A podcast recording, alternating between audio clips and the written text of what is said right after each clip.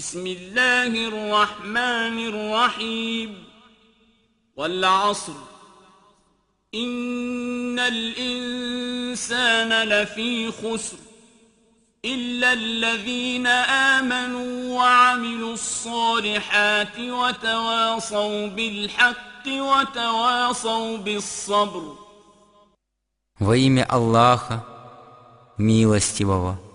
милосердного, клянусь я временем,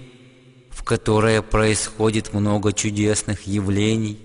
и назиданий, что понесут люди убытки, кроме тех, конечно, кто уверовал, совершал добрые дела